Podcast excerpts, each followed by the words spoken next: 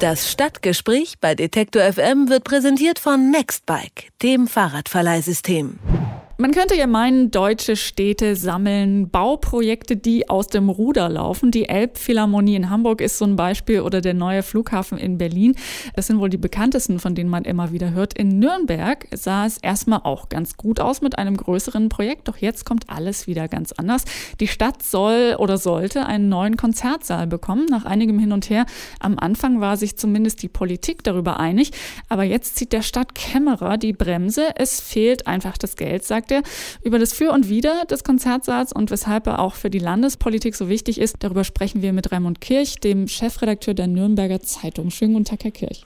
Guten Tag. Wie kommt es denn, dass sich nun alles am Kämmerer offenbar aufhängt? Hat er so viel Entscheidungsmacht in der Stadt? Ja, Kämmerer haben in allen Städten äh, das Sagen letztendlich und in Nürnberg äh, ist es nicht anders. Wir haben 1,2 Milliarden alte Schulden und äh, mit denen muss der Kämmerer wirtschaften.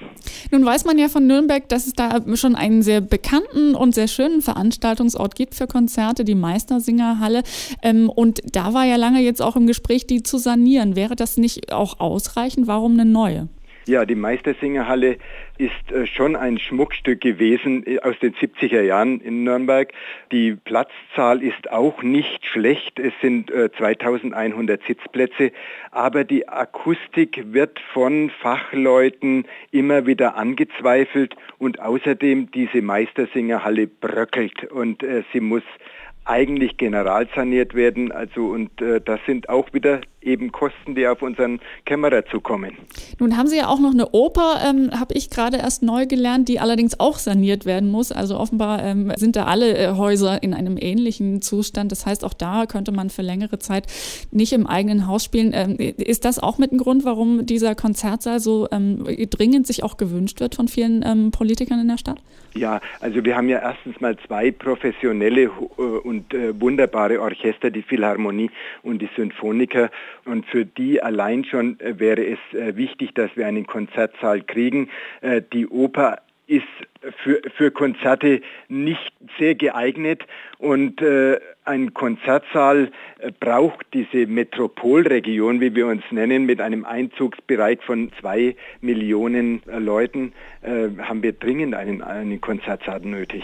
Aber gibt es denn irgendeinen Weg drumherum sozusagen um das Nein des Stadtkameras? Ja, also wenn Sie mich persönlich fragen, äh, gäbe es schon einen Weg. Also wir bräuchten zunächst mal, und das muss ja ganz schnell gehen, ein Provisorium, äh, das in die Mitte der Stadt gehört. Und wir haben einen wunderbaren Platz, den Augustinerhof, der ist, steht seit Jahrzehnten leer. Das ist ein, ein Riesenparkplatz, der schönste Parkplatz Deutschlands wahrscheinlich und da gehört ein wichtiges Gebäude hin. Früher sollte da ja, äh, wollte da ja dieser Stararchitekt äh, Helmut Jahn ein äh, ganz ehrgeiziges, kühnes Projekt bauen. Das haben die Nürnberger verhindert damals. Und äh, jetzt wäre da ein, ein Platz, wenn Sie mich persönlich fragen, der ganz gut geeignet ist. Ich meine sogar, es sollte ein Zelt sein, ein Provisorium, aber mit einer wunderbaren Architektur und äh, das könnte dann ein weiteres kulturelles Zentrum der Stadt werden. Äh, für uns, die wir jetzt ja ein bisschen weiter weg sitzen von, von Nürnberg ähm, und man auf diese Geschichte schaut, was man so in den Zeitungen liest, ähm, dann denkt man sich, dass eine komplett neue Konzerthalle möglicherweise zu teuer ist. Also wir wissen ja alle, wie im Moment die städtischen Haushalte aussehen. Das hätte ja möglicherweise auch schon vorher klar sein können, bevor man diese Pläne äh, schmiedet. In München wird ja unter anderem deswegen auch keine gebaut, obwohl man eigentlich gerne eine neue hätte.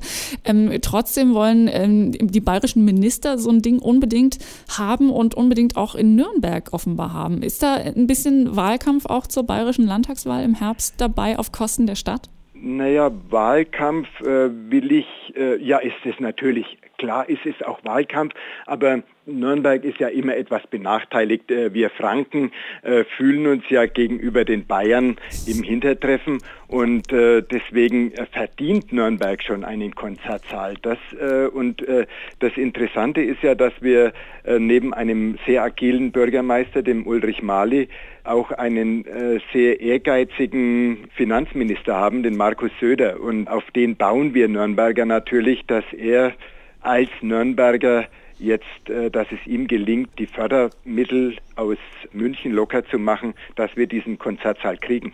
Wie wird es denn in der Stadt in Nürnberg selbst diskutiert? Also was halten die anderen Nürnberger, Sie haben uns ja schon gesagt, was Sie gerne hätten, von, von diesen Plänen oder auch Nicht-Plänen, neue Konzerthalle ja, nein oder irgendein anderes Modell? Ja, wir hatten im letzten November eine Umfrage, eine Leserumfrage gestartet und die ging fast pari pari aus. Also 52 Prozent für einen Konzertsaal und 48 Prozent gegen einen Konzertsaal, immer auch mit der Maßgabe der hohen Kosten. Aber das ist auch unserer fränkischen Mentalität geschuldet. Wir sind im Großen klein und im Kleinen groß heißt es immer und äh, deswegen kam auch dieses Abstimmungsverhältnis zustande. Also wichtig ist, dass wir einen Konzertsaal kriegen. Das ist aber wirklich eine sehr ausgeglichene städtische Meinung, muss man sagen. Ja. Raimund Kirch ist Chefredakteur der Nürnberger Zeitung und hat für uns die Diskussion um einen neuen Konzertsaal für die Stadt ein bisschen erklärt und aufgedröselt. Ich sage vielen herzlichen Dank, Herr Kirch. Ja, danke Ihnen auch. Adieu. Das Stadtgespräch bei Detektor FM wird präsentiert von Nextbike, dem Fahrradverleihsystem.